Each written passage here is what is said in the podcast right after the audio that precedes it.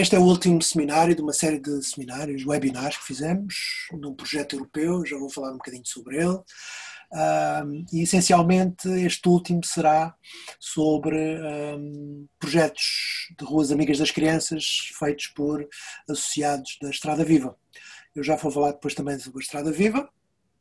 Um, o meu nome é Mário Alves, sou presidente da Estrada Viva e uh, isto faz parte de um projeto que é o Metamorphose, que, que projeto europeu, que pediu à Estrada Viva para Pediu à Estrada Viva para, primeiro para traduzir um manual uh, que eu vos vou mandar por e-mail a toda a gente que está aqui presente. Uh, é um manual com várias páginas em português, que eu próprio traduzi com a ajuda do Luís e da Marta, um, com 20 razões para transformar as ruas do bairro. Uh, podem fazer download, é bastante interessante, e eu acho que podem usar este manual para um, enfim, fazerem pressão sobre as câmaras municipais, uh, usarem no vosso trabalho, se forem técnicos municipais ou técnicos da vossa área. Portanto, o projeto teve a duração de três anos, uh, está a acabar agora, vai acabar hoje ou amanhã, enfim, no último dia do mês, deste mês, portanto, estamos mesmo, mesmo a terminar.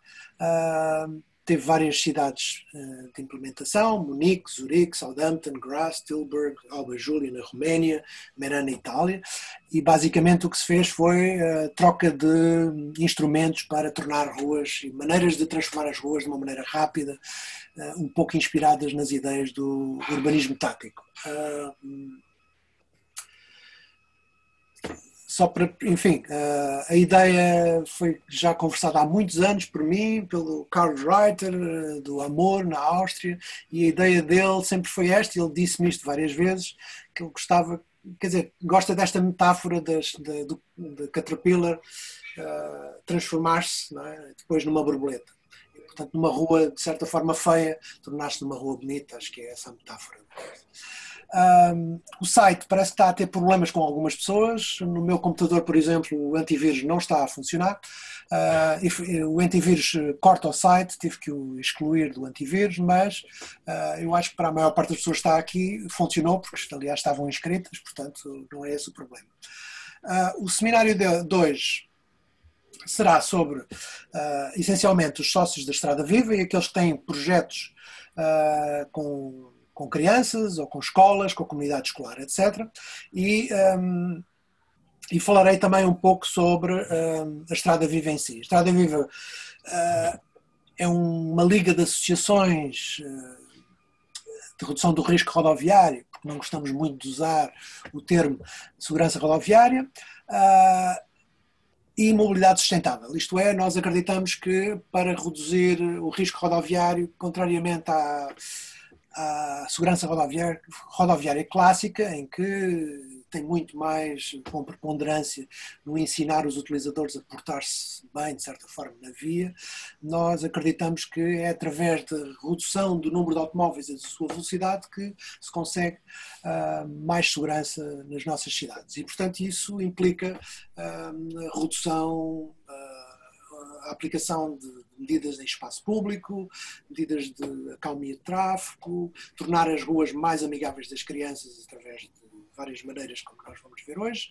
E uh, somos quatro ou cinco associações que estão aqui, estão aqui a ver o, link, os links, os, os logotipos em baixo e vamos ter quase a presença delas todas. Uh, hoje vamos, ah, só para vos dizer que nós fazemos projetos diretamente com câmaras. Um dos projetos foi o Mãos ao Ar para a Câmara Municipal de Lisboa, ah, que já vai agora no segundo ano, já nós fizemos a primeira, o primeiro ano piloto. E este segundo ano a Câmara Municipal de Lisboa já fez por si próprio o projeto. O projeto é muito simples, é no fundo um, um site em que os professores pedem às crianças na, na, sala de aula para porem o braço no ar conforme os modos de transporte em que foram. Se foram de carro, se foram de bicicleta, se foram a pé, e depois os professores, conforme a estatística da sala de aulas, introduzem num site da Câmara Municipal de Lisboa ou de outra Câmara Municipal que depois queira fazer este tipo de projeto. Um, e fica a saber como é que a comunidade escolar nos seus conselhos funciona. Um, eu vou imediatamente passar ao. Portanto, isto como está organizado vai ser um pouco. Um, o Luís Escudeiro vai falar sobre os cursos online da Estrada Viva. Um, e depois a ACAMP falará sobre a Serpente Papa Léguas, que é um projeto que nós temos em vários conselhos de Portugal. Depois a APSI falará dos projetos BIPZIP, que tem feito em conjunto com outras associações, nomeadamente a ACAMP também.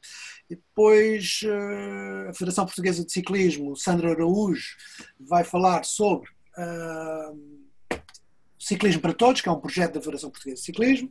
Finalmente, a MUBI uh, irá falar sobre o Bike to School, que é um projeto que já tem vários anos, e o António Carvalho também vai falar sobre isso. E a GAR, o Fernando Moital, vai falar sobre o Évora 2.0. Um, uh, que é um projeto que teve o fundamental, apoio do fundamental e que uh, ele aplicou em Évora durante o ano passado. Um, isto vai ser preciso muitas mudanças de slides, etc. Portanto, vou ser rápido. Uh, Luís, podes uh, pôr o slide dos cursos? Uh, posso. Eu vou aqui. Eu vou falar brevemente sobre, sobre os cursos a partir do, a partir do slide. Vou fazer stop share. Ok.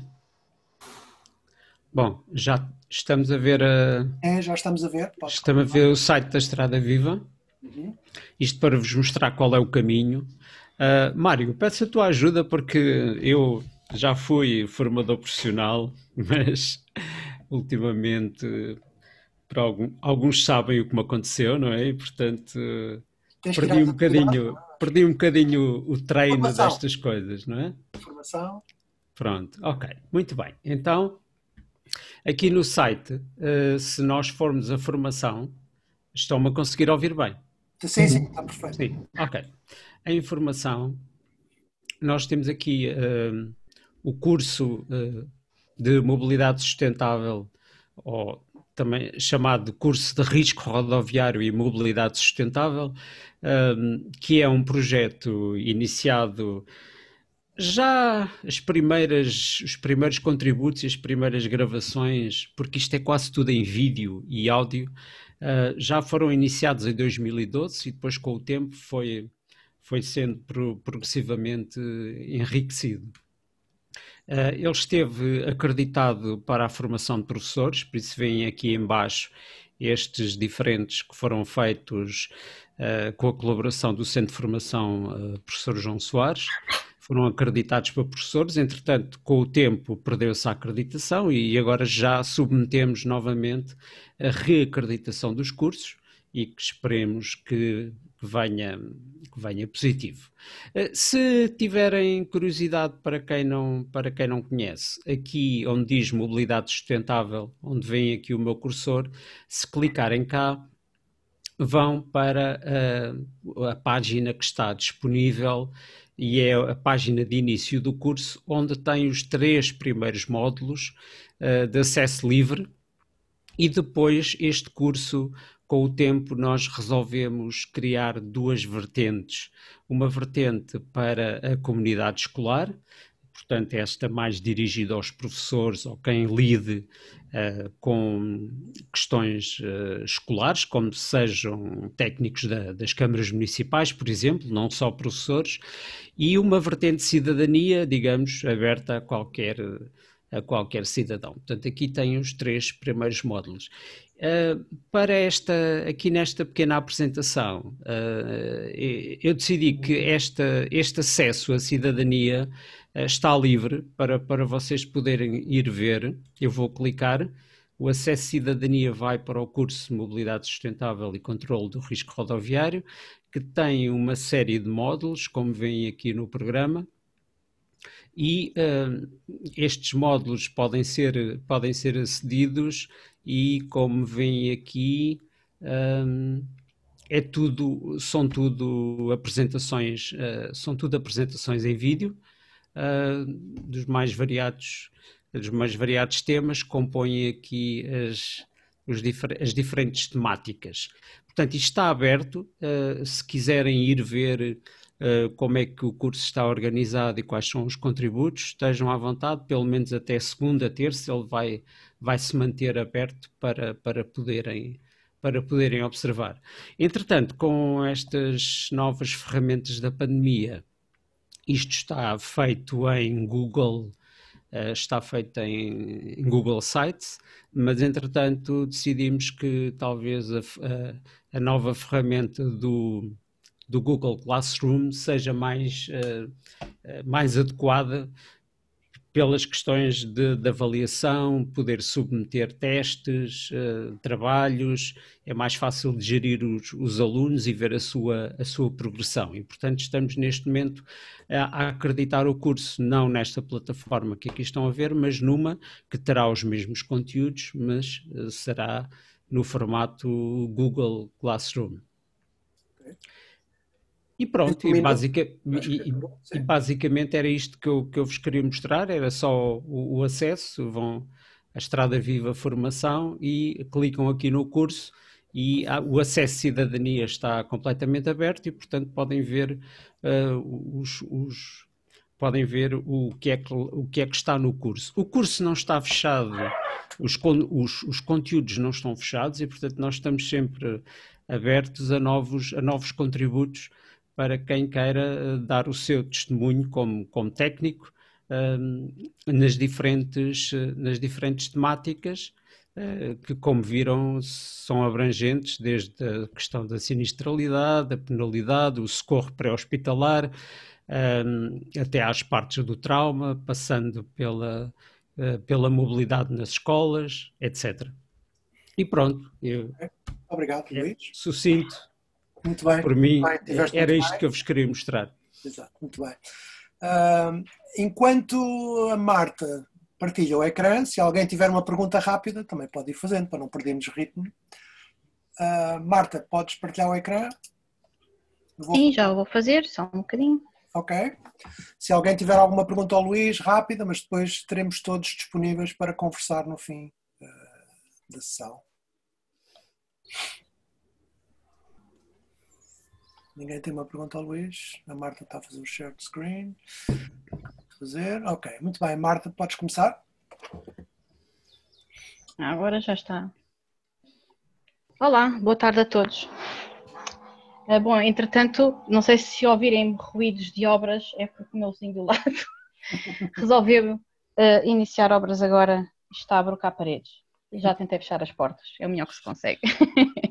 Mas ótimo, podes continuar. Então, uh, eu vou falar-vos de um projeto que se calhar muitos de vós já conhecem, uh, mas assim ficam a conhecer melhor, que é o projeto da Serpente Papa Légua, Jogo da Mobilidade. Uh, um projeto europeu, do qual a ACAM é o ponto focal nacional desde 2014.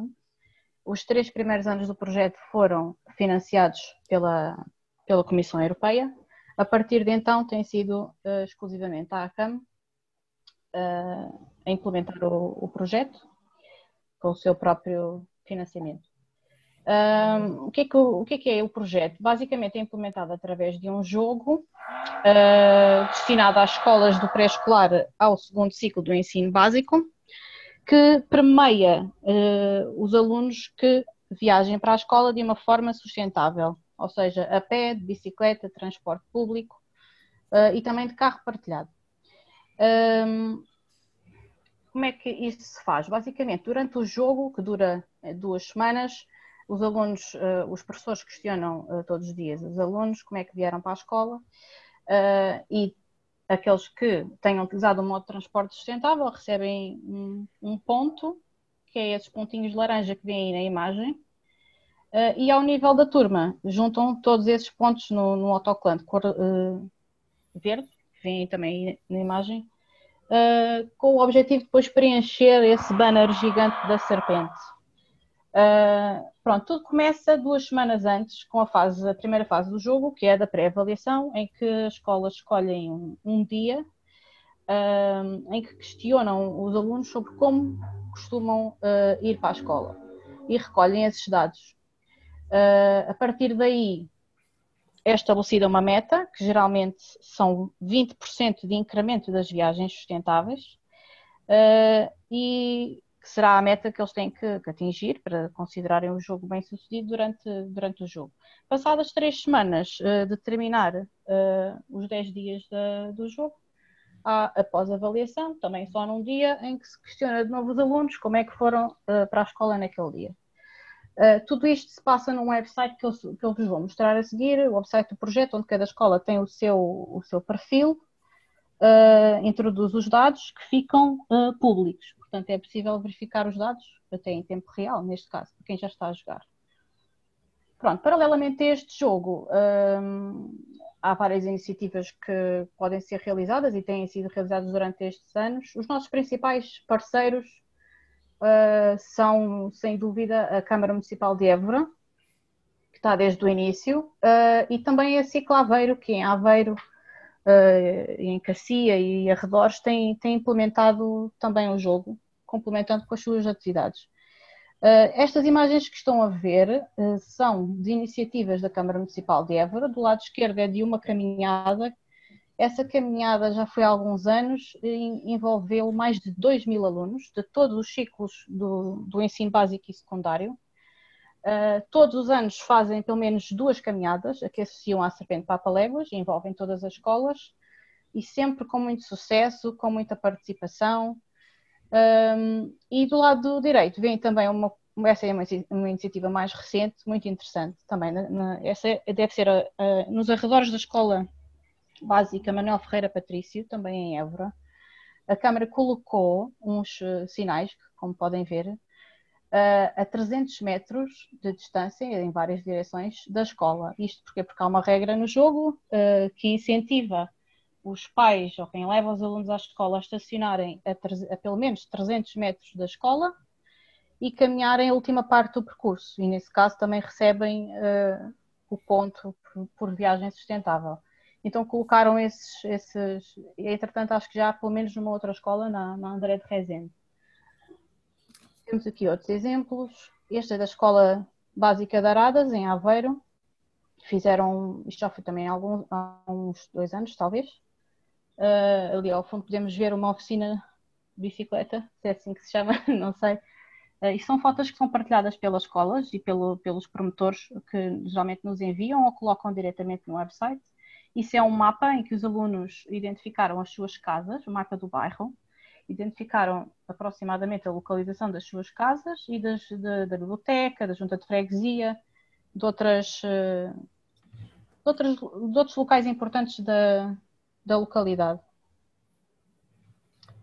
Uh, no, isto foi umas contas assim rápidas que eu fiz, porque também está sempre a mudar, mas uh, estive a verificar desde o início do projeto, eh, já, já participaram 88 escolas diferentes, portanto, depois elas repetem-se, algumas delas, muitas delas, felizmente, repetem-se em vários anos, porque jogam quase todos os anos.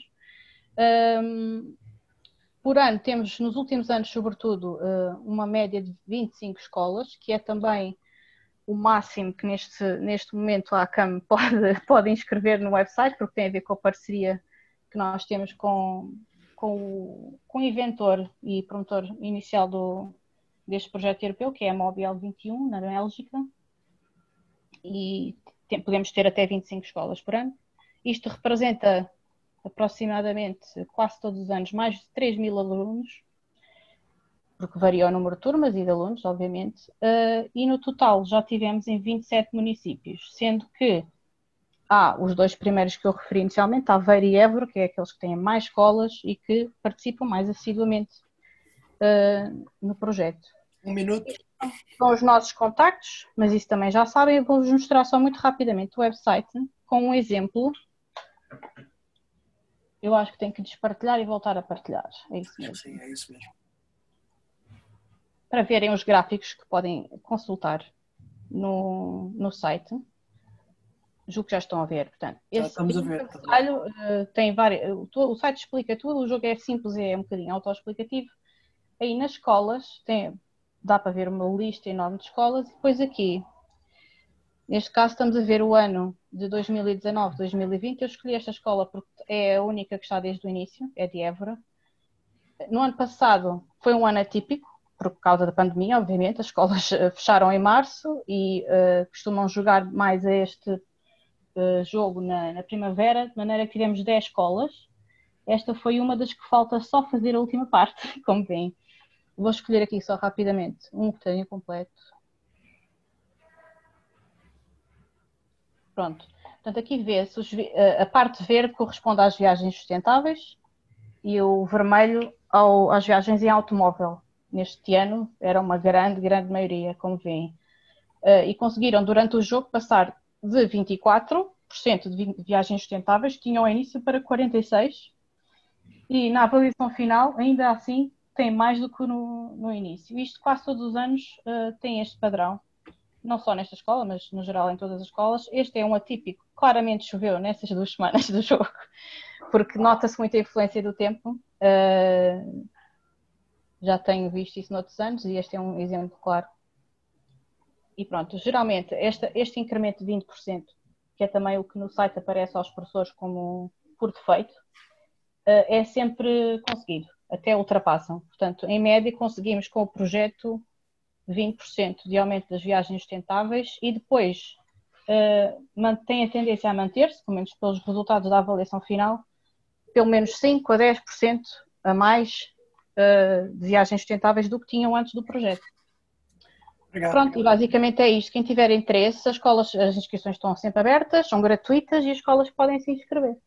Ok, obrigado Marta. Se alguém Nada. tiver alguma pergunta rápida para a Marta, passamos para a Sandra da APSI, que vai falar de projetos com a comunidade escolar e com crianças, essencialmente BIPs e IPs. Eu tenho uma pergunta muito, muito rápida. Sim. Não sei se é possível. Sim, é possível. É, é muito interessante é, esse tipo de projetos, porque de facto são projetos, apesar de tudo, é, são pontuais, porque uma vez por ano, não é? Durante essas duas semanas, e não são continuados.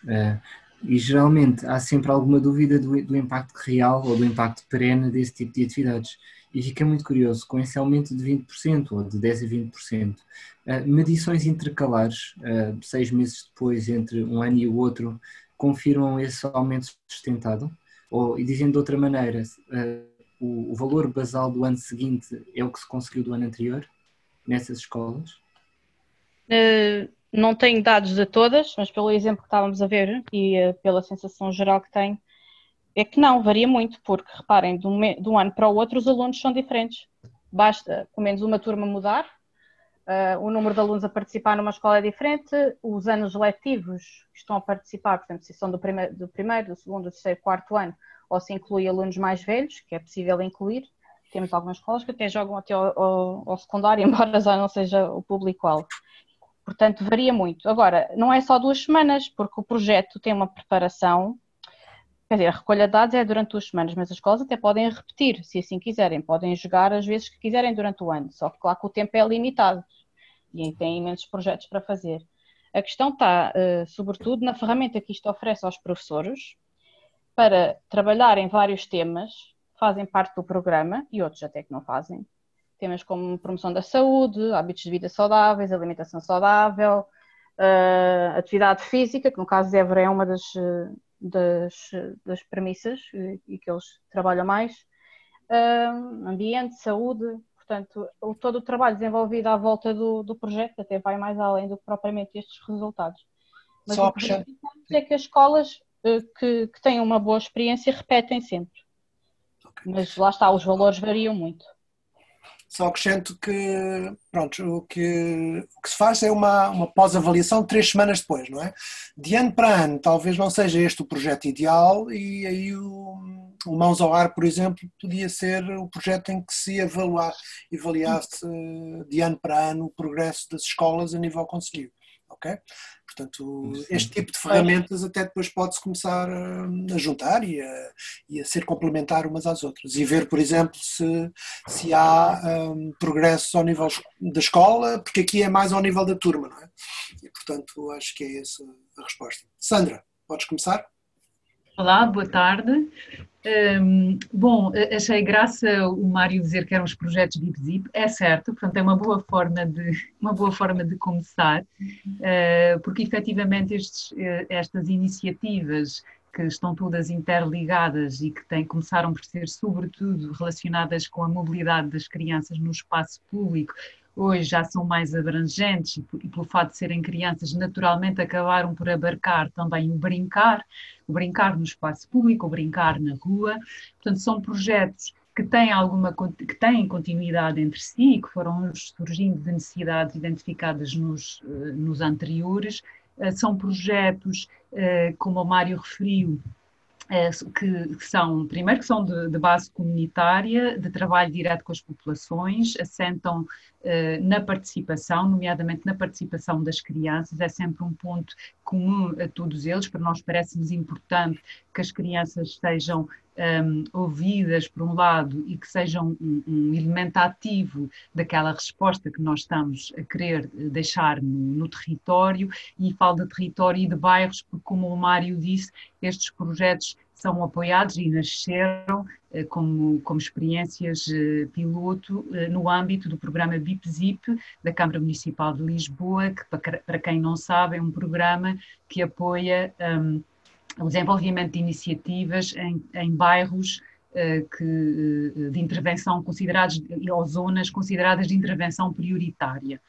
Uh, só da, talvez dizer assim, em traços, em traços gerais, que nós, isso já são quatro ou cinco anos, agora já não estou, estava aqui a tentar contar, mas talvez cinco anos de, de projetos que têm esta, esta continuidade, que já envolveram ou que estão a envolver, no total, envolveram nove escolas, uh, algumas, uh, não, não, estão todas em todas as fases, digamos assim, mas nove escolas, uh, penso que seis freguesias e vários destes, destes, destes, destes bairros. Isto tudo começou aqui pelas ruas do bairro Amigas da Criança. Ah, é muito importante, nenhum destes projetos é feito. Um, a APSI tem sido o líder, mas é sempre um consórcio de, de parceiros Uh, quer locais, quer como o próprio Mário já disse, a própria ACAM é parceiro de, de, do Ruas do Bairro Amigas da Criança, do Cigapé e a Estrada Viva agora também é parceira do, do, de, da continuidade, de mais, uma, mais um projeto que dá continuidade uh, a estes. Um, bom, queria, ah, já sei o que é que ia dizer. Portanto, tudo isto começou realmente pelo Ruas do Bairro Amigas, Amigas da Criança, um, que é um conceito bastante abrangente, mas que estava uh, intimamente ligado à, à mobilidade e, e, com o reconhecimento da APSI de que as crianças tinham cada vez menos autonomia no espaço público, iam muito pouco a pé sozinhas para a escola, sobretudo no, no primeiro ciclo. A sede da APSI, para quem não sabe, é no, é, no, é no, centro histórico, portanto, nós temos esta percepção do trabalho que tínhamos com as comunidades perto de nós, apesar de sermos uma associação de âmbito nacional, naturalmente criamos ligações e redes no local onde estamos, onde estamos inseridos. Um, e, e, portanto, ele surge muito, este Ruas do Bairro Amigas da Criança, para nós percebermos isso e percebermos uh, que os próprios pais tinham um bocadinho de receio de deixar as crianças ir sozinhas para a escola. Uh, esta foi a principal motivação, tentar descobrir porque é que isto acontecia, um, e tentar arranjar respostas que, por um lado, dessem mais confiança às famílias, mas, por outro lado, que também permitissem à criança ter mais alternativas e ter mais autonomia nas suas deslocações, nomeadamente de casa uh, para a escola. Este projeto, na altura, foi um dos projetos finalistas do Green Project Awards, que, entretanto, e eu vou, se tivermos aqui, aqui tempo, eu peço Mário para me ajudares aqui a, a, balizar, porque eu tenho imensas coisas que quero dizer, como sempre, uh, e uh, no, na continuidade das ruas do bairro, nós quisemos concentrar a nossa atenção na resposta uh, do autocarro humano, e aqui surge o Siga a Pé, não é, de uma forma, com uma metodologia muito semelhante às ruas do bairro Amigas da Criança, mas mais estruturada, mais, mais validada, e muito focada no tentar deixar no território um autocarro humano que funcione funcionasse de forma diária para transportar, digamos assim, as crianças para, uh, para, para a escola. Mais tarde, e deste trabalho com as crianças, já vão perceber como surge o brinca-pé, que no fundo quer o brinca-pé, quer o siga-pé, nós já assumimos como uma, como uma marca, não é? Porque as famílias eh, e as crianças já os identificam como tal, mas o próprio brinca-pé tem tido várias fases e surge aqui o brinca-pé decorrente de, eh, de, claro, o trabalho com as crianças tornou-se uh, por mais evidente que se nós queríamos que as crianças estivessem no espaço público, também tínhamos que criar condições para elas brincarem, não é? O brincar fazia parte destes, destes percursos. Uh, aliás, uh, eu lembro perfeitamente quando nós começámos a fazer o autocarro humano, uh, nos, nos, primeiros anos, um, a partir de determinada altura eu percebi que as crianças estavam a começar a deslocar o nosso ponto de encontro, naturalmente, e de um dia para o outro nós começamos a encontrar ao perto de zonas onde elas podiam brincar. Uh, e, foi muito claro que este, este, brincar na rua era também aqui um motor que era muito importante na promoção uh, de, de, uma mobilidade segura uh, e, e, sustentável. Isto foi tudo, foi muito orgânico, foi acontecendo, foram surgindo mais parceiros com respostas diferentes e complementares e nós hoje estamos muito contentes de podermos ter este tipo de, de, de iniciativas implementadas aqui em alguns, em alguns territórios. Só talvez Uh, no âmbito, e pensando mais no CIGAPé e na mobilidade, o que é que nós, nós uh, o que é que temos feito e depois um bocadinho do, do, do, do, do brincar pé, se eu, se eu ainda conseguir. Um dos primeiros pontos, como já perceberam, tivemos que fazer um diagnóstico, isso para nós era, era claro, como eu disse, isto é um projeto participado, portanto, as crianças participaram ativamente neste, neste diagnóstico. Um, nós construímos, em conjunto com a ACAM, um índice de pedonalidade adaptado a partir de hoje que existem para as crianças, portanto, elas tiveram a oportunidade de, um, real, não é? ou seja, no ambiente real, fazer esta, esta, esta, esta avaliação, e depois tiverem, posso dizer por curiosidade, mais tarde, o que é que, que elas são mais mais sensíveis, nós usávamos um sistema de carinho, havia vários uh, aspectos que elas tinham que observar, avaliar, e isto já depois de termos feito trabalho em sala sobre o que é que era isto da mobilidade, o que é que eram, o que é que eram barreiras, obstáculos, o que é que eles gostavam, o que é que eles não gostavam, o que é que eles perspectivavam para, para a sua rua, portanto, tudo isso foi, foi feito. É claro, também tivemos que envolver os pais, os próprios pais tiveram que responder a um questionário também eh, relacionado com os trajetos, com as deslocações casa-escola. Uh, tivemos que trazer os pais uh, para, para, para reuniões, houve alguns anos que fizemos focos, focos grupos também com as famílias e, no fundo, apresentar-lhes aqui o autocarro humano como uma, uma, uma solução que podia ir ao encontro do que, por um lado, eles precisavam e as crianças também, não é? Virem para a escola a pé, com os seus amigos, um, podendo usufruir do espaço público. É muito engraçado, as crianças, como devem imaginar, são as nossas maiores aliadas, elas gostam muito de, de participar no autocarro humano, identificam vantagens muito claras, como o vir a conversar com os amigos, apanhar vento no nariz, chegar mais bem disposta à escola. Eh, até me lembro de uma criança que nos disse uma vez que chegava mais, ela não disse ativa, como é que ela disse? Ela, eh, eu não venho a dormir, não é? Eu quando venho no carro do meu pai ainda venho meio a, dormir e custo quando chego tenho mais dificuldade em me concentrar. Isso não eram as palavras dela, mas foi isso que ela transmitiu. Portanto, eu aqui venho mais acordado, já venho mais, mais desperto, já, já, já, já estou mais preparado para me sentar outra vez e, e estar uh, disponível até para, para, para, para a aprendizagem. Um minuto, Sandra. Ui, meu Deus. Mais ou menos.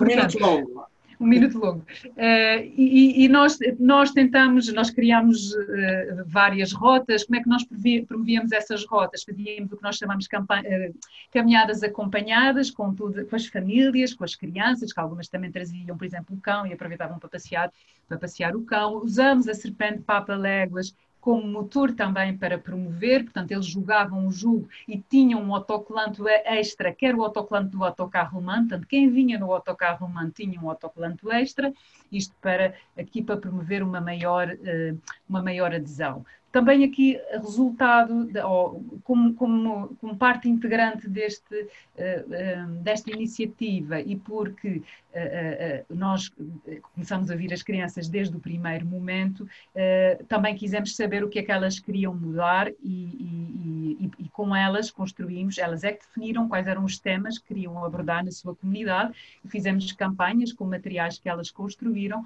e fomos a fixar cartazes, na, na, por exemplo, no comércio local, deixar avisos nos carros que estavam mal estacionados, por exemplo.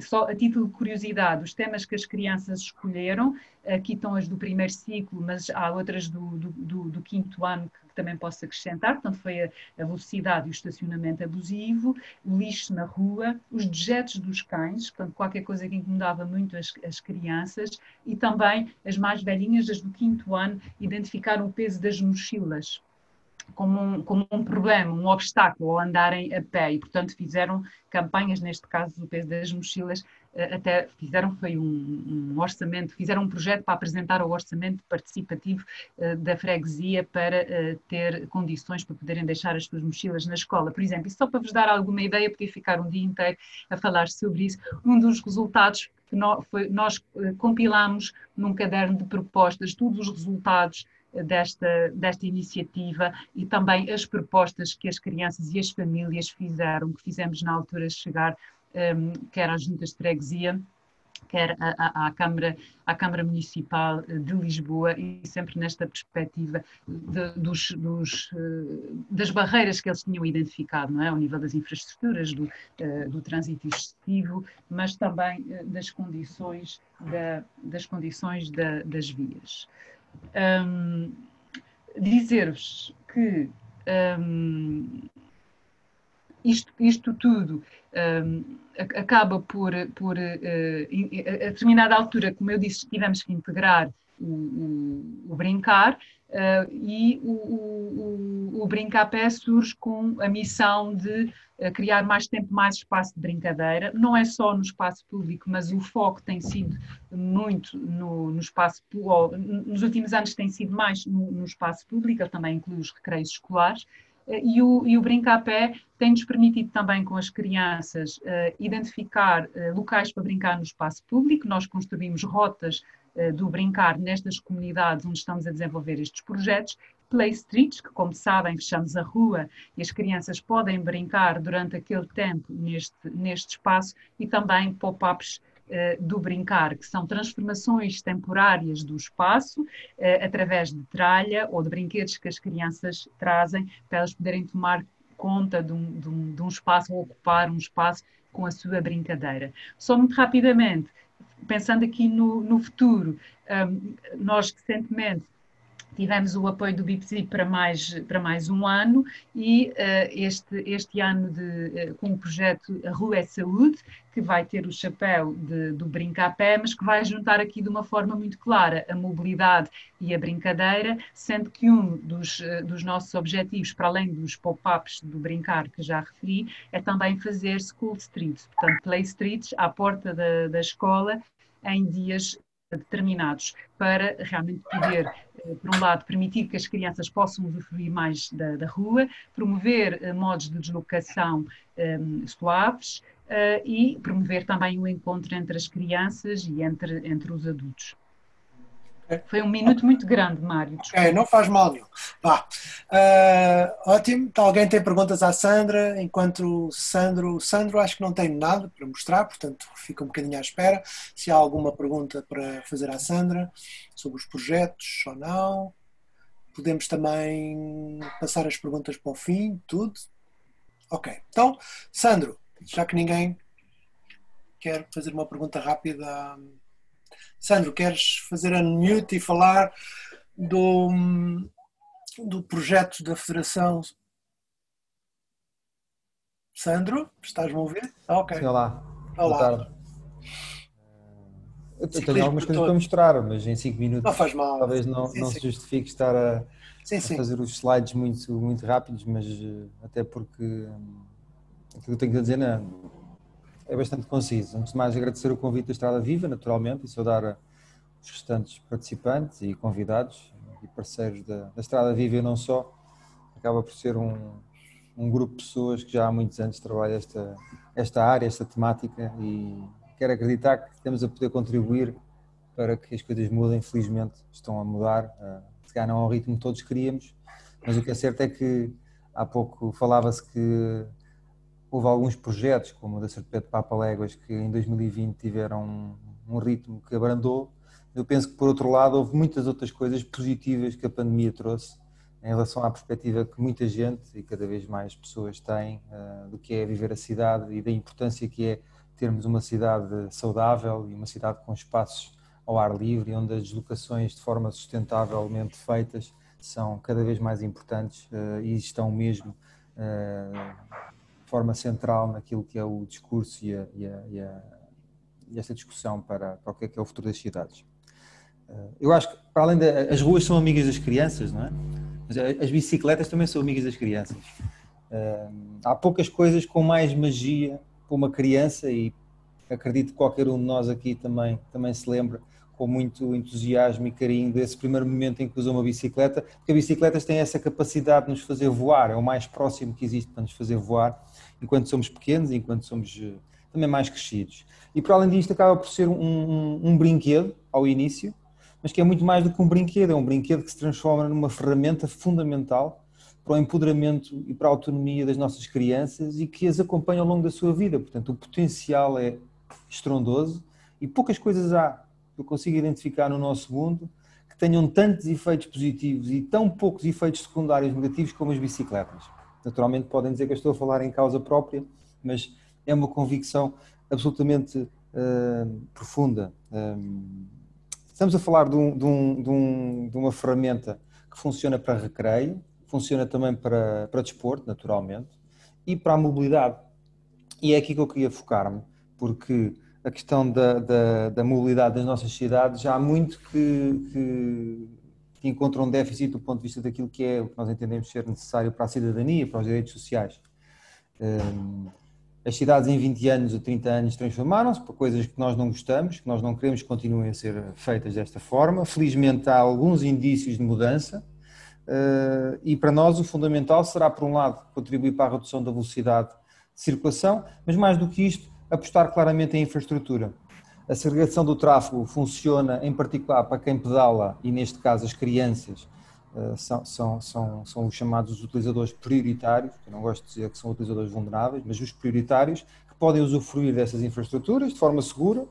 Apesar de, desde o ano passado, termos o seguro escolar a cobrir as deslocações entre casa e escola, coisa que não acontecia de forma inaceitável já há 20 anos, não é suficiente dizer a um pai que em caso de desastre, o seu filho ou a sua filha estão, estão seguras e os danos são cobertos pelo Estado, é preciso que tenha senti esse sentimento e essa sensação de segurança.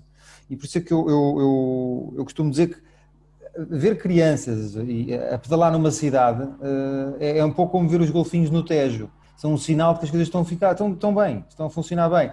Porque em, em países onde esta garantia de segurança existe, no centro da Europa, no norte da Europa, Dinamarca, Holanda, é, é, muito frequente ver crianças de 4, 5, então a partir dos 6, 7 anos, vão sozinhas para a escola, pedalam sozinhas. E nós precisamos ter as cidades uh, prontas para que uma criança, se, queira ir, se quiser ir de bicicleta para a escola, o possa fazer em condições de segurança, um, porque aqui está, é, é uma forma de transformar as cidades e as ruas eh, amigas para as crianças, mas as crianças também se tornam amigas das ruas. E nós fizemos um, um, questionário, a, temos feito ao longo do, do, dos últimos anos, no âmbito de um projeto que é o Ciclismo Vai à Escola, e invariavelmente a principal uh, meio de transporte que os, os jovens uh, até aos 12, 13 anos indicam como preferem usar para ir para a escola é, é uma pergunta aberta. Aparecem aviões, aparecem foguetões, mas dentro daqueles que são os, eh, os reais, a bicicleta é o primeiro. E quando temos, e estamos a falar de 80 e tal por cento das crianças que dizem que gostariam muito de ir de bicicleta para a escola, mas só 1, 2% o faz.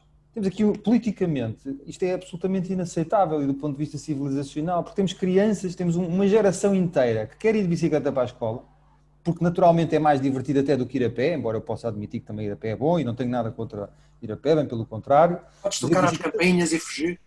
É, é, a bicicleta é, é, mais divertido, pelo menos no meu caso sempre foi e eu continuo a achar. E, e termos tanta gente jovem, que no fundo são o futuro de todos nós, eh, a querer ir de bicicleta para a escola e não poder ir, porque os pais não deixam, e não deixam porque não sentem segurança, não estão habituados, muitos deles não conseguem também acompanhar no primeiro, as primeiras viagens para que os jovens possam saber fazer isso, e aí também o projeto da Movie é muito importante, do Bike to School e dos, dos, dos Bike Buddies. Um, e, portanto, temos aqui um, algo por cumprir. E o papel da Federação, enquanto entidade que, que, tutela e promove, regula aquilo que é o ciclismo no nosso país, naturalmente que nesta área do ciclismo para todos é apenas mais uma entidade que faz o que pode para, para mudar as coisas. Hum, o Ciclismo Vai à Escola acaba por ser um projeto central. Estabelecemos desde há 4 ou 5 anos uma parceria, desde há 5 anos uma parceria com a Direção-Geral de Educação, onde damos formação a professores, onde apoiamos os municípios e os agrupamentos de escola aderentes, que são neste momento já cerca de 30 em todo o país, a poderem apetrechar-se e a poderem ficar capacitados, os professores nestes agrupamentos escolares, a ensinar a pedalar. Naturalmente não é algo de difícil ensinar a pedalar, pode-se pensar que é algo que qualquer pai ou qualquer mãe, ou qualquer irmão mais velho ou amigo, tio uh, de, uma, de, um, jovem poderá fazê-lo, mas estamos a falar de uma coisa diferente, porque eu quando ensinei os meus filhos a andar de bicicleta foram tardes fantásticas, numa forma artesanalmente engraçada. Agora, quando passamos para uma escola onde, por um lado, entendemos que devem, deve ser, os jovens, quando chegam aos 6 anos ao primeiro ciclo, devem já saber andar de bicicleta. Essa é a nossa perspectiva. Mas se não souberem andar de bicicleta, ou se ainda não tiverem as competências técnicas para poder circular com conforto e em segurança, uh, compete ao Estado assumir essa posição e garantir que os jovens têm a capacitação técnica para pedalar como deve ser. E a partir deste momento, quando temos aulas de 45 minutos e turmas de 20 ou 30 alunos, deixamos de ter aquele, aquele aspecto artesanal que eu falava enquanto pai, para termos a, passarmos ao processo de industrialização. E para industrializar esta capacitação são necessárias algumas técnicas e é isso que a Federação faz.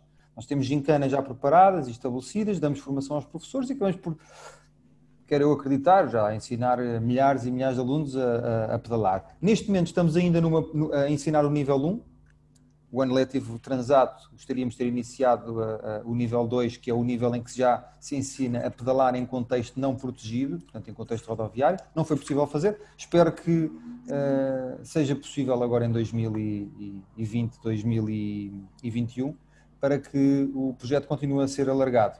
É um projeto que tem uma morfologia, uma geometria muito variável do ponto de vista da montagem financeira e da forma como, como é possível eh, ser articulado. Normalmente inclui um município, um agrupamento de escolas e a federação ou uma associação ou um clube local.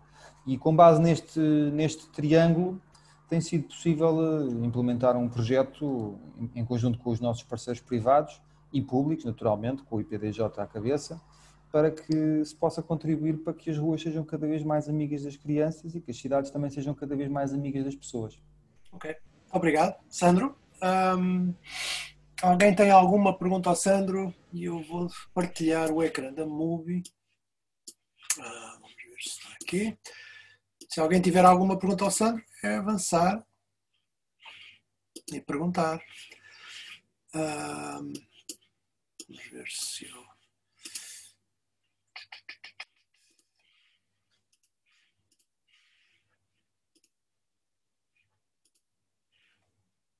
Muito bem. Então eu vou fazer esta apresentação com o António Carvalho. António Carvalho, estás aí? Não? Estás-me a ouvir? Olá. ok, muito bem.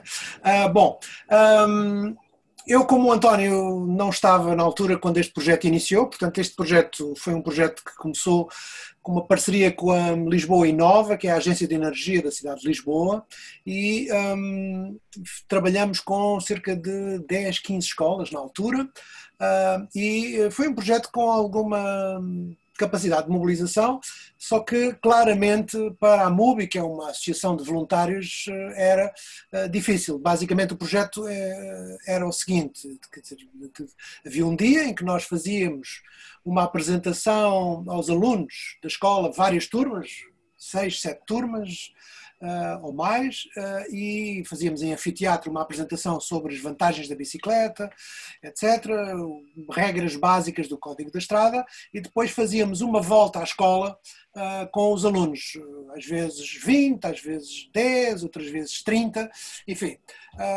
mas o que nós descobrimos claramente durante o projeto foi que, para uma associação e sem qualquer tipo de subsídio, era bastante pesado para os nossos voluntários, não é? Porque nós, o que nós fazíamos basicamente era pedíamos todos um dia de férias à tarde uh, e como às vezes tínhamos que fazer o reconhecimento do percurso, não é? Que era um percurso mais ou menos de uma hora, com as crianças a andar uma hora de bicicleta no bairro como, de vez em, como também tínhamos que fazer o reconhecimento do percurso, uh, equivaleria se calhar às vezes a duas tardes de voluntários uh, dedicarem-se a uma escola. E, portanto, isto sem um apoio financeiro ou, ou outro, uh, foi revelou-se demasiado pesado. No entanto, conseguimos criar recursos, criar experiência, trabalhar com escolas, etc. e já agora, seguinte. Pronto, isto foi um, é uma fotografia de, de, uma das iniciativas.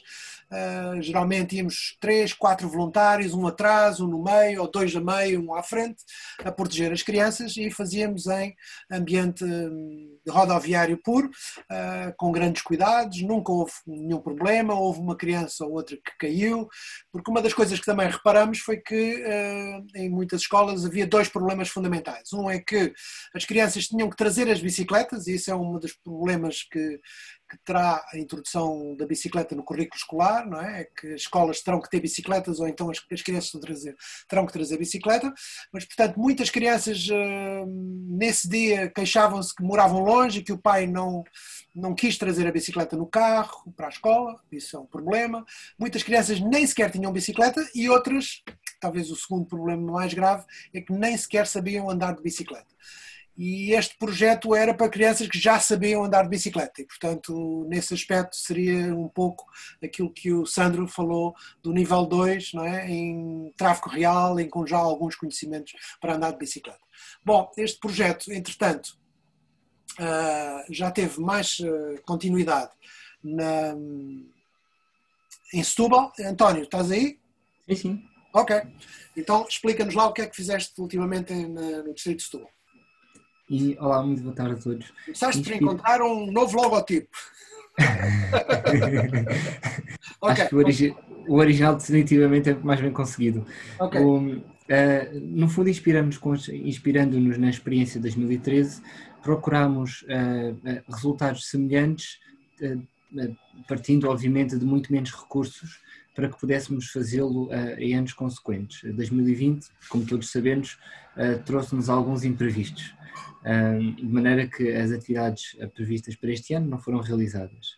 No fundo, em 2019, procurámos entrar em contato com o agrupamento escolar aqui em Setúbal, motivar, entusiasmar o seu diretor, que curiosamente vinha de uma de uma escola do Alentejo em que tinha adquirido também na altura conjunto de bicicletas, promovido um, saídas de campo para com os alunos a irem também de bicicleta e portanto encontramos aqui algum terreno fértil para entusiasmar o, o agrupamento escolar. Eh, na prática, isto consistiu eh, numa, numa, apresentação, cerca de meia hora, eh, que incluiu cerca de 200 crianças de várias turmas diferentes, Uh, aproveitámos, uh, enfim, um bocadinho da espuma dos dias em que eles tinham manifestado pelo clima e procurámos incluir as questões de mobilidade que muitos deles não estão despertos. habitualmente os temas mais óbvios serão o reciclar, o plantar árvores, um, utilizar roupa sustentável, mas não propriamente a questão da mobilidade que, que os toca a todos. Uh, procuramos... como outro slide está bem? É claro. Procuramos uh, introduzir um bocadinho no imaginário deles bicicletas diferentes, porque como vimos na fotografia que o Mário uh, partilhou, muitas das bicicletas são de, uh, de street, de, de desporto, de, enfim, tudo, tudo, muito desfasado para o que é um, um, a utilidade do dia a dia. levámos desde alforjes até cadeados, como vem ali na bicicleta, obviamente coisas publicitárias à MUI, no fundo, para dar um bocadinho de contexto, um, e aliámos-nos uh, ao João Bernardino, do, do Ciclo Expresso do Oriente, que veio também falar um pouco, está ali atrás, falar um pouco da experiência dele e do projeto com recurso a imagens, vídeos. No fundo, foi uma, uma sessão mais passiva, mas muito interativa. Uh, podes passar obviamente, eh, pronto, isto é só um exemplo da, da sala, isto foi um dia, foi, eh, eh, foi integrado no dia do, do agrupamento, em que acaba por ser um leque de atividades, um expositor de atividades que a escola tem, em que decidiram também incluir esta vertente de mobilidade, articulando-se connosco. À direita tem este pequeno desdobrável que nós criamos, ainda está atual, que permite de forma fácil não só conhecer a MUBI, mas também conhecer um bocadinho do beabá, uh, enfim, do beabá teórico do que é a utilização de bicicleta em meio urbano, no fundo aquilo que o Sandro, por exemplo, faz uh, do ponto de vista prático, uh, que é, ok, não é como é que pedalas, mas como é que te relacionas com todos os restantes veículos e todas as outras pessoas no ambiente. isto, obviamente, pensando que o, o grau zero será a infraestrutura, é o, é o ambiente em si, mas do ponto de vista dos utilizadores, há que também conhecerem um conjunto de comportamentos que, que são seguros. e por último, a questão do, do estacionamento. Um aspecto importante, eu obviamente não trouxe aqui a apresentação, mas um aspecto importante que muito visual é dar-lhes a consciência do tempo, uh, da, da, da, mobilidade enquanto tempo, mais do que distância. E claramente uh, as ideias que eles tinham in, do início eram muito desfasadas. É? Perceber que uh, desde o epicentro, que será a Praça do Bocage, que é a praça do município, até à praia mais próxima, até à escola deles, até um parque da cidade, até ao mercado do livramento, que recomendo vivamente a vossa visita, são, eh, fica tudo dentro da, da cidade dos 15 minutos. E é para isso que os quisemos sensibilizar. Podes passar, Mário, obrigado. Uh, no fundo, uh, a atividade de 2019 foi esta, foi uma apresentação. Queremos evoluir para, uh, para, ser, para o Bike to School ser uma espécie de um catalisador uh, de uma escola em mudança. Uh, estamos, entramos em contato com outras escolas. a escola pública, infelizmente, é um bocadinho mais hermética. neste momento, temos tido mais alguma facilidade com alguns colégios privados na zona. Mas, independentemente de ser público ou privado, porque uma mudança pode gerar outras mudanças. Eh, desejamos orientar a escola para um leque de iniciativas, neste caso este, isto está patente no site do Boost, que é um, um programa um, eh, de investigação sediado na Universidade do Porto, a partir das melhores experiências de projetos europeus anteriores para cidades iniciantes, que no fundo são as nossas, com taxas modais de inferiores a 10%. Então um leque de medidas que podem uh, ser muito eficientes uh, e incentivar desde logo uh, não só dar um carinho especial àqueles que já utilizam a bicicleta, como progressivamente motivar os pais, professores, funcionários a optar por este meio de transporte. Coisas tão simples como apoiá-los na melhor decisão dos, dos parqueamentos, encerrados, localização, uh, promover uh, ou incentivá-los a negociar com a Câmara ou juntas de freguesia para criar uma bolha de segurança no perímetro da escola e evitar o kiss and go, uh, até, obviamente, produzir alguns pequenos materiais de, parecido à apresentação, mas também vídeo, agora utilizando as novas formas de, de, de teleconferência para grupos específicos, para os pais, para os alunos, para os professores, e eventualmente integrando alguns pequenos questionários, o, o Mãos ao Ar é um exemplo, para motivar a escola a conhecer melhor a sua realidade e perceber o que é que pode melhorar nos anos vindouros. Portanto, isto é um, é um, é um projeto em, em, em execução e em melhoria e teremos certamente novidades nos próximos meses. Obrigado, António. Obrigado.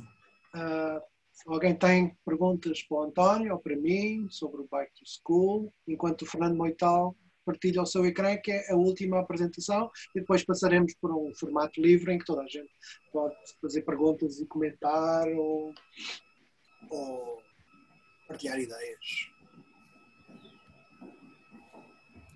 Boa tarde a todos. Não sei se me conseguem ouvir. Sim, conseguimos te ouvir e estamos a ver o ecrã. Perfeito. Muito bem. Boa tarde a todos. Uh, em primeiro lugar, uh, queria agradecer ao Mar e à Cama a possibilidade de estar aqui a apresentar o nosso projeto Evra 2.0 uh, e queria cumprimentar também todos os que estão aqui presentes hoje. Vou então, em cinco minutos, tentar explicar aqui um pouco a dinâmica aqui do nosso projeto que teve lugar o ano passado, durou três meses, teve o apoio do Fundo Ambiental, decorreu em Évora, uh, e basicamente uh, espraiou-se espraiou em seis atividades. Portanto, uma exposição, uma, uma mesa da mobilidade, elaboração de planos da mobilidade, um, uma atividade relacionada com a qualidade do ar e, e um seminário. E portanto nós uh, portanto, uh, projetámos o, o, o, assinámos o contrato em agosto de 2019 e tivemos que fechar dia 15 de novembro de 2019, portanto, tivemos muito pouco tempo para desenvolver estas atividades todas e, e, portanto percorremos três escolas relativamente de grande dimensão aqui em Évora e abrangemos cerca de 600 alunos.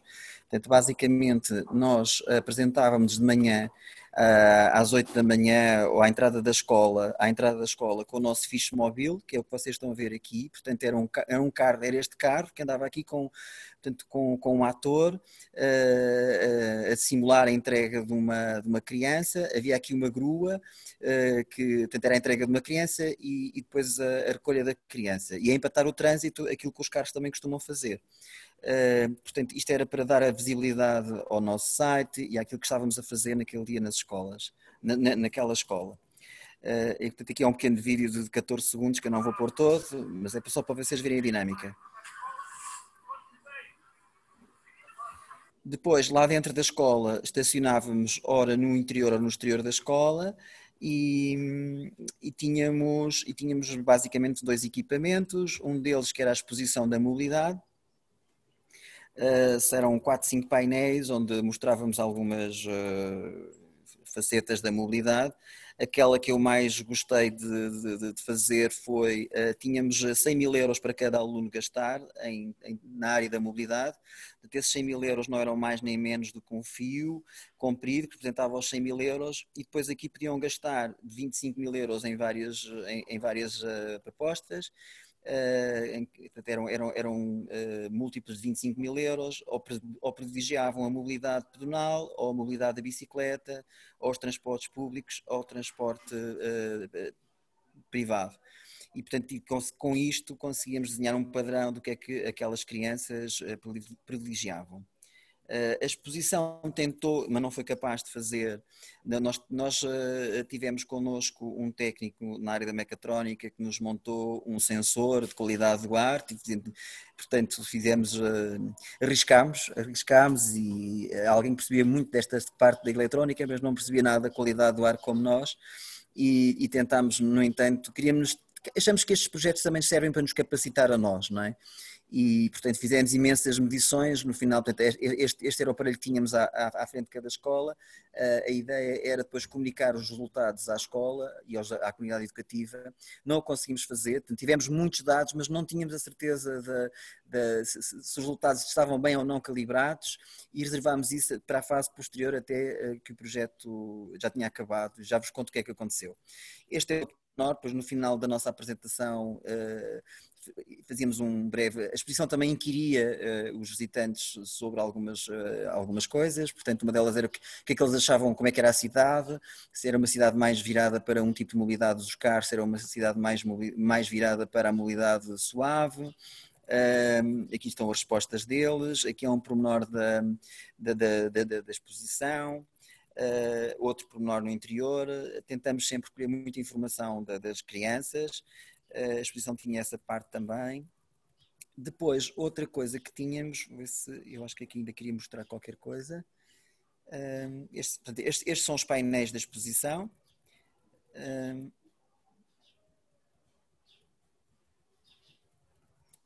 e durante essa, essa hora que estávamos com cada turma, Tínhamos também a nossa mesa da mobilidade, aqui é que houve alguma maior criatividade da nossa parte. Basicamente tínhamos a fotografia aérea da cidade e pedíamos com, uma, com, com umas pecinhas, aqui ainda eram umas pecinhas pequeninas, depois percebemos que as peças deviam ser maiores, não sei se as vamos conseguir ver mais à frente.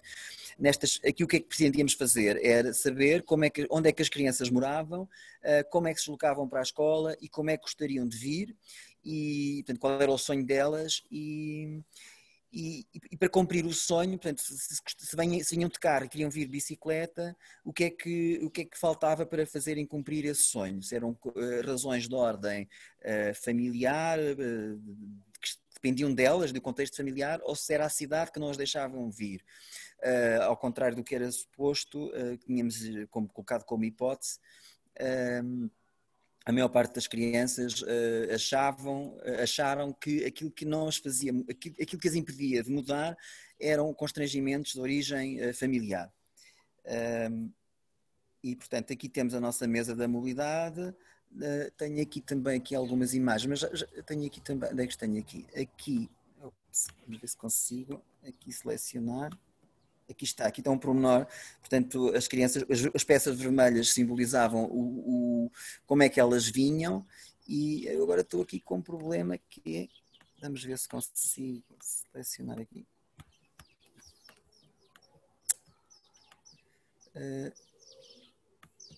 aqui está, aqui temos, portanto, isto é o resultado de uma turma, portanto, o vermelho é a situação inicial, como vêm e como gostariam de vir. Curiosamente, nós fizemos isto para turmas desde o quinto ao décimo, décimo primeiro ano e quanto, à medida que uh, os alunos envelheciam, menos queriam andar de bicicleta. Portanto, uma das conclusões ou pré-conclusões a que chegámos é preciso fazer estas intervenções o mais cedo possível. Para vocês terem uma ideia da nossa experiência uh, com estes alunos todos neste universo, uh, o grande sonho dos adolescentes com 15 e 16 anos era vir para a escola de moto já. Uh, a bicicleta, entanto, já se tinha perdido. Uh, uh, Esqueci-me de referir que este é um projeto que foi feito em nome da GAR. Aqui temos aqui o Adério de Araújo, que é o presidente da, da associação, é para verem também o contexto em que nós funcionamos.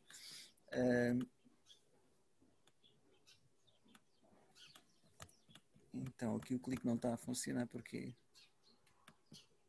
depois aqui mais já depois do, do, projeto ter funcionado, a Universidade de Évora tem um conjunto de sensores que medem a qualidade do ar muito sofisticados e aquilo que pedimos à Universidade foi para ver se uh, conseguíamos, conseguíamos perceber se o nosso sensor tinha alguma constante de erro, até que ponto é que o nosso sensor era, era fiável. Fizemos isto logo antes da pandemia, mas o que aconteceu foi que, uh, com esta história de ser muito ecológico, uh, toda a caixa do, que equipava, os, que protegia os sensores era feita de amido, portanto foi, foi impressa numa impressora 3D e com o calor derreteu. Portanto, não estava previsto isto ter acontecido, portanto foi, foi, um, foi um falhanço aqui da nossa parte. Portanto, ficámos sem saber até que ponto é que... Um, é que o, o, as nossas medições eram fiáveis ou não.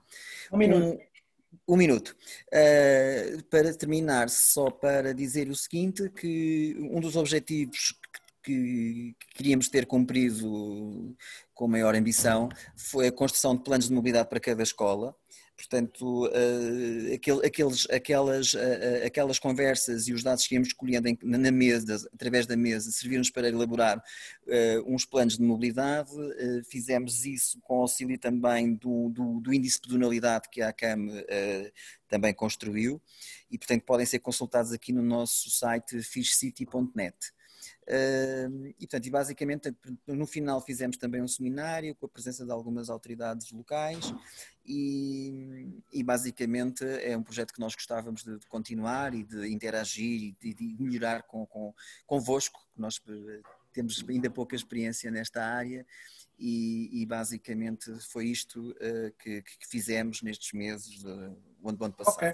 Muito obrigado. Muito obrigado, Fernando. Muito obrigado. Uh, em representação da GAR, uh, está essencialmente em Évora.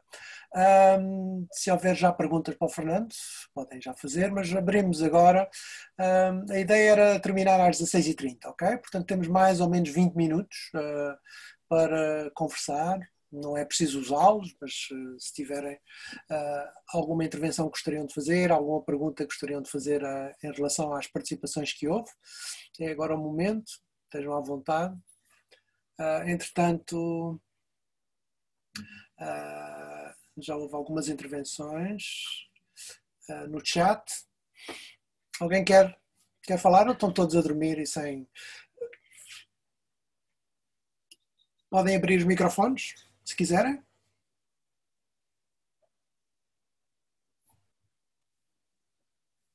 Marta? Não. Estou ah, aqui, estou, eu não tenho nada a dizer. Assim que me lembro, mas estou, se, se tiverem questões, coloquem. Uhum. Ou ideias. Exato.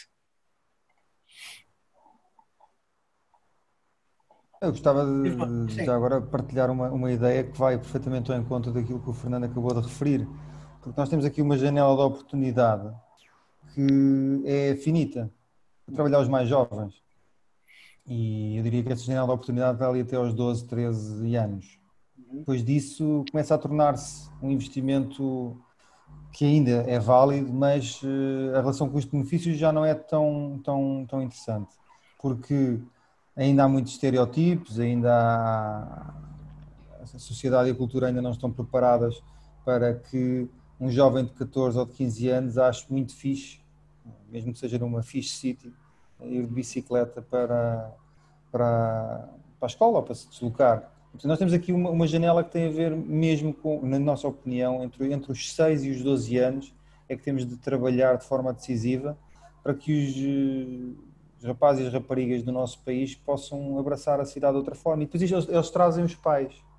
O processo de, de, de disseminação, de, e ainda assim, ainda aquém daquilo que nós gostaríamos, mas da reciclagem foi mais pelos jovens do que pelos adultos.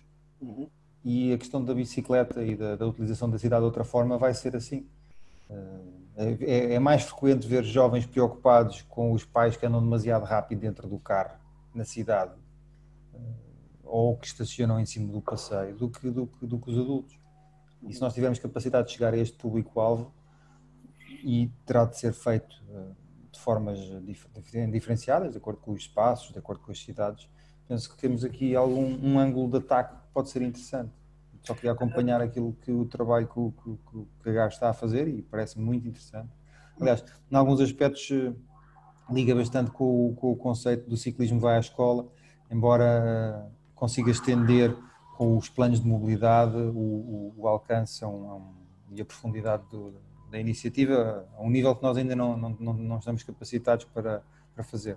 Mas eh, queria apenas acompanhar a, a ideia que foi passada, que a partir de uma certa altura já é difícil. A não ser que se comece a arranjar outras formas de sedução para que os, os adolescentes eh, considerem que vale mesmo a pena andar de bicicleta. Que é cool ir de bicicleta. Sim, sim, se os amigos eh, e, e, as amigas começarem a ir de bicicleta, se calhar vale a pena, há uma desculpa para, para pedalar com mais vontade. Mas temos de ter os nossos campeões, não é? Ou seja, isto, isto depois é, é um trabalho mais complexo de fazer, porque há uma vergonha, existem já aspectos psicológicos envolvidos, não é? Quando chega aos 14 ou 15 anos, a pessoa, o jovem diz, pá, eu não ando de bicicleta e não quero saber, não quero aprender, porque é essa a minha atitude, não é? Exato. Uh, em termos psicológicos... Pode ser que as camisolas rosas... Pode ser que as camisolas rosas estejam agora a ter algum Está a ter um impacto bastante grande. Isso, mediáticos. Aliás, eh, já, já na altura, em 2013, quando o Rui Costa foi campeão do mundo, já isso acabou por ser positivo. Com o João e com o Ruben temos uma vantagem adicional, é que eles são mais jovens e são, estão bastante disponíveis para, para participar em ações e atividades e, portanto, sem dúvida que vão ser dois atletas que não só vão dar grandes alegrias ao, aos portugueses, uhum. como vão contribuir eh, nos próximos meses e nos próximos anos para termos mais pessoas a pedalar.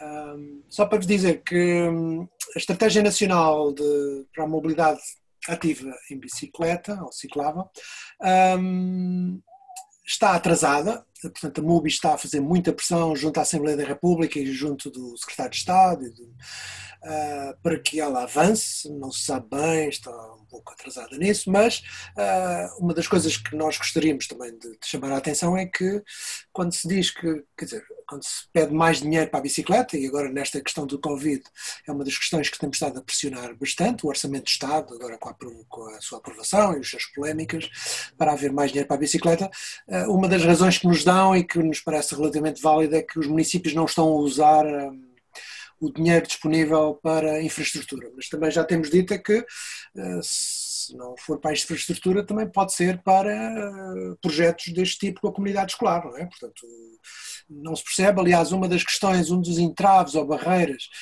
para, e estava, está previsto na, na Estratégia Nacional de Mobilidade Ciclável uh, o ensino uh, de, de, andar de bicicleta nas escolas, não é? Portanto, acho que isso era algo que. E isso, uma das barreiras que existe é que as escolas não têm bicicletas para andar, não é? E, portanto, não sei se queres comentar um bocadinho sobre isso ou não. Uh, Sandro, a questão das escolas não terem bicicleta para ensinar a andar de bicicleta. Como é que se poderia resolver esse problema? O, a Estratégia Nacional para a Mobilidade Ativa Ciclável já previa que, através do projeto com a Direção-Geral de Educação, eh, a Federação de Ciclismo pudesse estar envolvida para capacitar eh, os docentes e para apoiar a, que houvesse, houvesse este tipo de prática de forma mais generalizada. O que é certo é que estamos com, com um atraso significativo, diria já de há um ano e meio. Uh, estamos a perder muito tempo, que vai custar muito dinheiro recuperar. A questão das bicicletas é importante, mas eh, não é, na nossa opinião, não, não, não é difícil de ultrapassar. Estamos a falar Tens algumas de, ideias que queres partilhar? O, o, o, investimento é residual. Nós temos estado a, o, o, trabalho que temos estado a fazer com as escolas, das duas uma, ou cria-se um, um plano de intervenção com itinerância de frotas, nós trabalhamos com frotas que estão pré-definidas, de acordo com a idade dos, do público-alvo, dos alunos. Podem ter roda 20, roda 24, roda 16, e, as frotas são, são, diferenciadas de acordo com se, se, se, são aplicadas ao primeiro ciclo ou são para o segundo ciclo, porque o projeto do Ciclismo Vai à Escola vai inclusivamente até agrupamentos escolares com secundário. Uhum. Uh, portanto, com ensinar jovens de 16, 17 e 18 anos.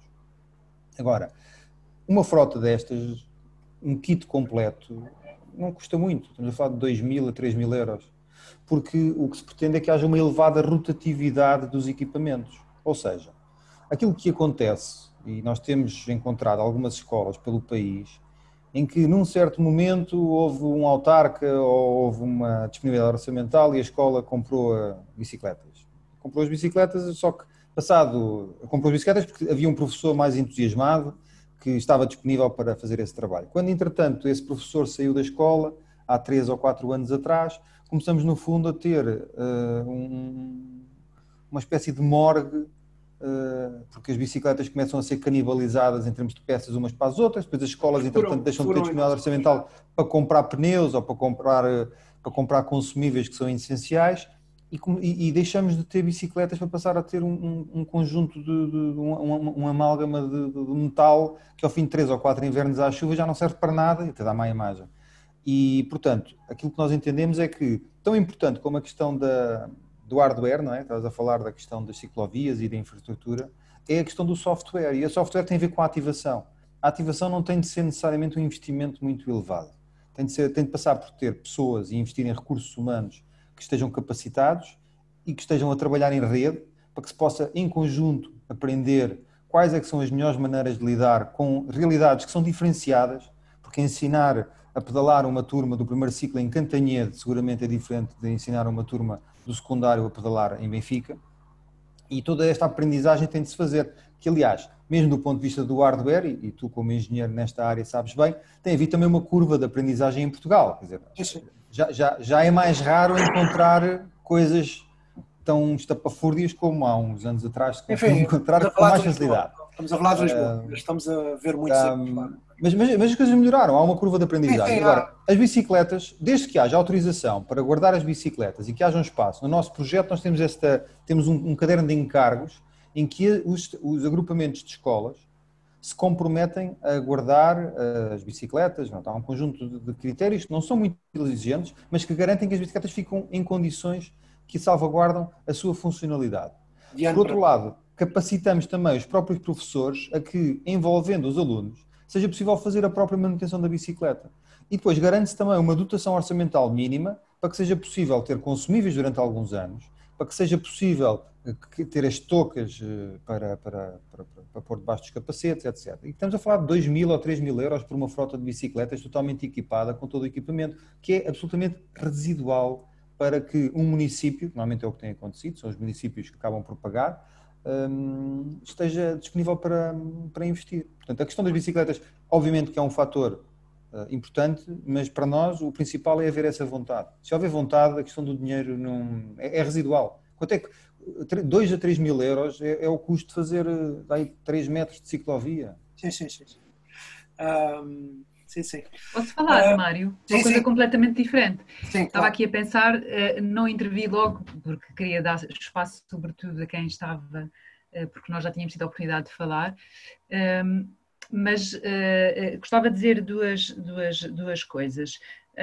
e gostava de voltar à questão dos jovens, porque eu não acho nada que os jovens são, são, estão perdidos, ou seja, é, nós próprios sentimos isso, é mais fácil trabalhar com o primeiro ciclo, com o quinto e o sexto ano, hum, já começa a ser mais desafiante. Mas também há redes de jovens europeias, até há uma rede europeia de jovens pela segurança rodoviária, em que eles têm um, um método de trabalhar que são os próprios, os próprios jovens que são embaixadores da segurança rodoviária junto dos seus pares, não é? E, portanto, acho que o que nós temos que conseguir é comunicar com eles, é chegar a eles. E isso que sim é que é desafiante, não é? Porque naturalmente eu com os meus cabelos brancos, se vou conversar com eles para a escola, não tem o mesmo impacto com um influencer que eles conhecem das redes sociais ou alguém que seja da idade deles. E eu acho é que nós temos que descobrir a forma de, de, de, de, conversar com estes jovens que naturalmente para nós são um público mais difícil de, uh, de, cativar. Portanto, queria só deixar esta, esta, esta nota, porque eu acho que é uma questão de participação. Naturalmente, se nós hoje começamos a trabalhar com as crianças dos 6 aos 12 e dar-lhes espaço para elas participarem e ouvi-las, porque eu, eu há, há tempos disse isso numa, numa talk que nós tivemos os dois. As crianças não são, não são o futuro, as crianças já são os, os cidadãos e as cidadãs de hoje. E nós já temos que as envolver hoje. E participar implica dar-lhes espaço, ouvi-las, pôr em prática aquilo que elas dizem. Que naturalmente, se elas aprenderem a fazer isso dos 6 aos 12 e perceberem, ah, afinal, o que eu digo eles ouvem, não é? Eu até tenho ideias boas. E, eh, quando mais velhos, naturalmente, vão ter mais, vão ter mais, eh, mais Uh, já vão conseguir fazer isso mais, mas passa muito pela, pela participação e por nós darmos, uh, darmos espaço que eu acho que nós não somos uma cultura que faz isso, nós não reconhecemos que as crianças e os jovens têm ideias válidas e eles têm ideias válidas, têm soluções, às vezes melhores que as nossas, porque não estão tão formatadas, são mais criativas e eles sentem na pele os problemas. Estas crianças muito pequeninas identificaram quais eram as barreiras na rua e aquilo que elas não gostavam e, e, portanto, nós andamos a achar que nós, eh, pronto, que é naturalmente adaptada à idade, não é? Porque há idade diferente, mas nós não estamos habituados a, a, valorizar. Eu acho que a participação, valorizar, até o responsabilizar, porque também sabemos, e há experiências, quando nós responsabilizamos. Um, as pessoas de uma determinada comunidade por um espaço, por uma atividade que elas assumem e tomam como sua, são elas próprias, não é, que ao fim de algum tempo. Garantem que aquilo funciona, que garante que ninguém vai, vai estragar, não é, que vai vandalizar as questões do vandalismo eh, que são questões difíceis de, no espaço público, são questões difíceis de resolver, que passam muito, muito por aí. Claro que são questões sociais, mas se as próprias comunidades e as pessoas e as, as crianças e os jovens tiverem essa oportunidade, elas vão assumir isto como, como seu e elas vão zelar para que isto aconteça, para que... Bom, era só aqui um, um, um, um pensamento, desculpem. Sim, a questão, a questão da participação pública, uh, que nem os adultos em Portugal têm direito, não é? Uhum. De facto, há muita, muita, muito déficit de participação pública dos adultos. Uh, quem sabe, uh, pois, devíamos estar a ouvir muito mais as crianças, porque aliás estava a pensar uhum. nisso. ser adulto envolve uma certa, uma certa cegueira à normalidade das coisas que não deviam ser normais, não é? Um, mais alguém gostaria de dizer alguma coisa sobre o que acabaram de ouvir? Perguntas aos que, as interve... quem fez intervenções? Uh, enquanto alguém está a pensar numa pergunta, também devo dizer que, compreendo e concordando com a Sandra, devo dizer que por características psicológicas a segurança rodoviária ou a redução do risco rodoviário não é um tema muito sexy para adolescentes, não é? é porque eles têm a ilusão que são imortais e, portanto, isso só acontece aos outros, não é? E, portanto, é sempre uma coisa mais. E, portanto, por isso é que muitas vezes a ideia da autonomia e da independência, não é? Uh, de poder ir à casa, das, de, a casa uns dos outros, sem estar a, a pedinchar ao pai e à mãe, pode ser uh, algo que, que, seja interessante para eles, não é? Porque há muitos adolescentes que de facto estão muito dependentes do, da boleia do pai e da mãe, não é? E portanto esta autonomia esta liberdade que se fala quando alguém está a aprender de bicicleta, não é? Uh, a, pro, a, proximidade do voar, ainda ontem, ontem, ontem, num programa brasileiro, alguém estava a falar sobre isso, sobre a emoção de ter aprendido a andar de bicicleta e ter de repente achado que podia ir a qualquer lado com a bicicleta, não é? E isso é, é mágico, é extraordinário. Um, sobre, para não falar só sobre bicicletas, quando o Sandro estava a falar, eu disse, pá, o andar a pé tem uma vantagem, é que podemos tocar as campainhas e fugir, não é? Um, e portanto, um, alguém quer dizer mais alguma coisa? Porque estamos quase a terminar.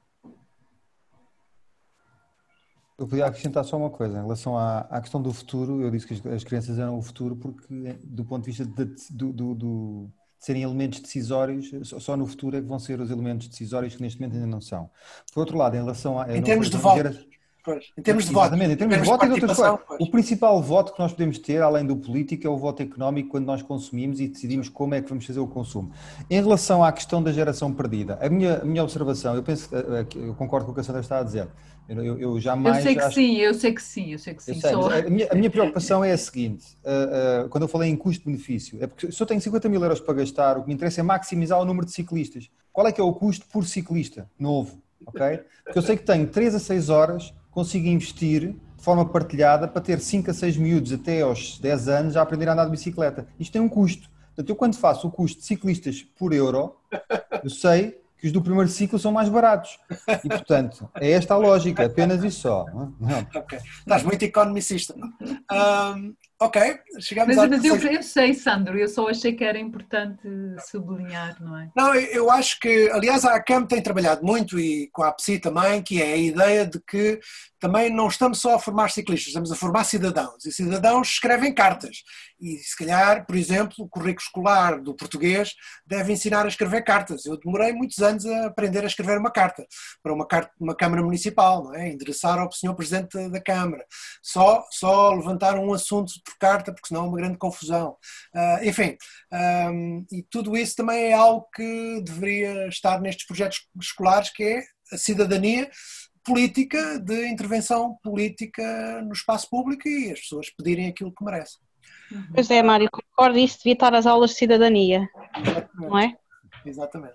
Mas, mas, por exemplo, não sei se se recordam daquele, daquela, daquela e daquele exemplo que eu dei que uma das turmas foi as turmas do, uma das turmas do quinto ano um, que uh, identificou como barreira para ir a pé para a escola o peso das mochilas e eles, até foi uma turma que a Liliana é que, com a qual a Liliana trabalhou diretamente, e o que eles decidiram na turma deles, outras turmas decidiram fazer outras coisas, foi apresentar uma proposta ao orçamento participativo da Junta de Freguesia para ela criar na escola uns, um, uns locais para eles poderem guardar as mochilas. Portanto, uma coisa tão simples quanto isso. E nós ajudámos e criámos as condições para eles precisamente fazerem esta proposta à Junta de Freguesia, porque aquilo é, é talvez o instrumento que está ao alcance das, das pessoas, das, das comunidades e que eles não tinham conhecimento. Eu acho, é como tu dizes, é, é mais é, é mesmo isso, é, é, cidadania, é mais do que não é só não é só a segurança rodoviária, o risco rodoviário não é só a mobilidade,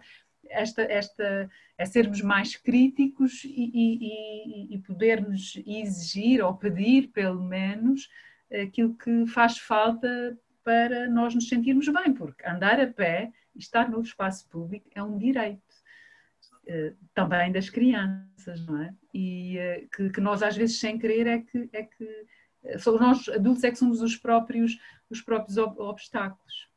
Sim, eu falo por experiência própria que tenho uma pré-adolescente começou a vir de, de, alguns dias de autocarro para casa e realmente é muito engraçado porque há pessoas que acham que eu sou louca e eu acho que já foi um bocadinho tarde, eh, mas, mas acho que ela sente precisamente isso, que é esta autonomia, o poder escolher a hora que vem, que não é logo aos 5 minutos, não é? Pode ficar mais um bocadinho a conversar e, e o poder vir sozinha, acho que é alguma coisa que é, é, é é importante, mas, mas recordo também a questão das vergonhas, não é? Nestas idades, a questão dos pares e o que os outros fazem é muito importante para, para eles, não é? Muitos de nós. Eu, eu lembro-me de perder o comboio de propósito para ficar a conversar. Não? É? Claro, claro. Obviamente. Ok. Uh, ok. Um, Alguém tem mais alguma coisa a dizer? Estamos já nas 35. Como começamos com 5 minutos de atraso para chegar à hora e meia, teremos às 35. Eu tenho aqui 33 no meu relógio, mas enfim. Então, se calhar eu aproveito só para acrescentar aqui em relação ao que a Sandra dizia, que estas crianças tiveram a oportunidade, não, não escreveram a carta à Câmara Municipal de Lisboa, mas, mas participaram no orçamento participativo, porque a escola onde eles estavam tem uma junta que tem um orçamento participativo para os miúdos mesmo. Portanto, eles fazem distinção do orçamento participativo para a freguesia e o orçamento participativo para as escolas, em que os miúdos são organiz... Eh, eh, fazem o processo, fazem um processo de, de análise de várias propostas, eles próprios têm que procurar soluções, têm que eh, tentar saber valores para as coisas e fazer um orçamento, portanto é um exercício muito giro e que é, é, uma, é uma prática fantástica e que eu acho que as próprias juntas de freguesia devem também aproveitar. As pessoas estavam todos contentes porque, quer dizer, não é aquele exercício que eles fazem que depois morre por ali, que fizeram no manual e ficou. Não, eles próprios tiveram que depois se mobilizar e tiveram que ir bater a portas e tentar saber quanto é que custaria esta história dos cacifes. Foram a falar com a direção para perceber se isto depois era uma medida que a própria escola poderia integrar, se eles conseguissem arranjar a forma de fazer acontecer. É, é muito giro esta questão da participação, de facto, e é muito bom quando uh, as freguesias e as instituições conseguem dar a resposta e criar estes canais, não é? É rica, é rica, com os miúdos, eu realmente uh, tenho que vos dizer isso, eu aprendo imenso com eles, efetivamente. Eles também nos ajudam a, a mudar e fazem contribuições que, no, que, nós depois conseguimos eh, implementar. Acho que é, é, muito, é muito, muito interessante, muito, muito rico. Às vezes é muito desafiante, com algumas idades, não é? Naturalmente. Eu ia dar 30 segundos ao Fernando Moital porque ele tem um projeto muito engraçado sobre isto, que é no dia das eleições não deixa que desmontem as urnas uh, e as urnas ficam mais um dia ou dois. Podes falar nisso em 30 segundos?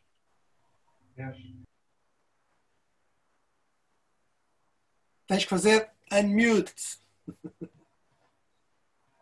unmute. Tens que tirar o som. É okay. recorrente este problema. Agora sim?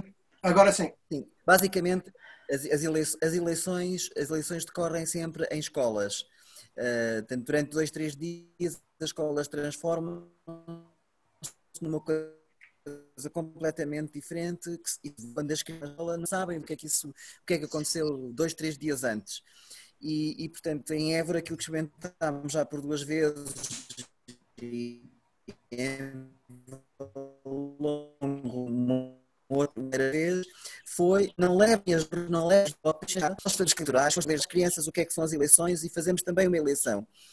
E fizemos isso já por três vezes e correu muito bem. Da primeira vez uh, votou-se uma coisa mais mesquinha, que foi, uh, que foi a emenda da escola, mas uh, são, as coisas que vão a votos têm que ser concretizáveis. Essa é também uma das lições que, que queremos, queremos passar, é uhum. as promessas são para cumprir e, portanto, a primeira vez o tempo não foi muito, mas a promessa que tinha que ser cumprida foi a questão da comida, mas da segunda vez foram coisas como. Uh, uh, o que é que foi a votos? Foi um mochilódromo, portanto um espaço para as crianças colocarem as mochilas, foi ninhos para os, para, para, para os pássaros, foi uma, uma, uma, eles tinham uma caixa de areia que, base, que, que, sistematicamente onde, onde os gatos urinavam à noite, e então uma proteção para a caixa de areia, e, e, só a pandemia que veio interromper o processo, as caixas de ninho foram colocadas, nas últimas eleições houve dois partidos que ganharam execo, e então houve duas propostas que tiveram a ser executadas.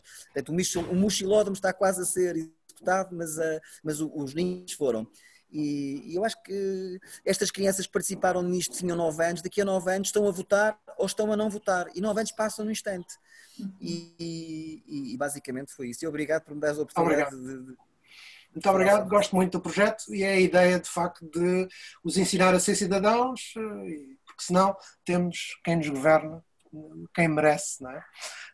Um, ok, muito obrigado. Um, já passamos um bocadinho da hora, uh, dois ou três minutos. Muito obrigado por todos terem participado. Eu vou mandar um e-mail com os links para o documento que eu vos falei, do Metamorphosis. Um, se quiserem mais informação, contactem as pessoas ou a mim, que eu passarei o contacto das pessoas que interviram.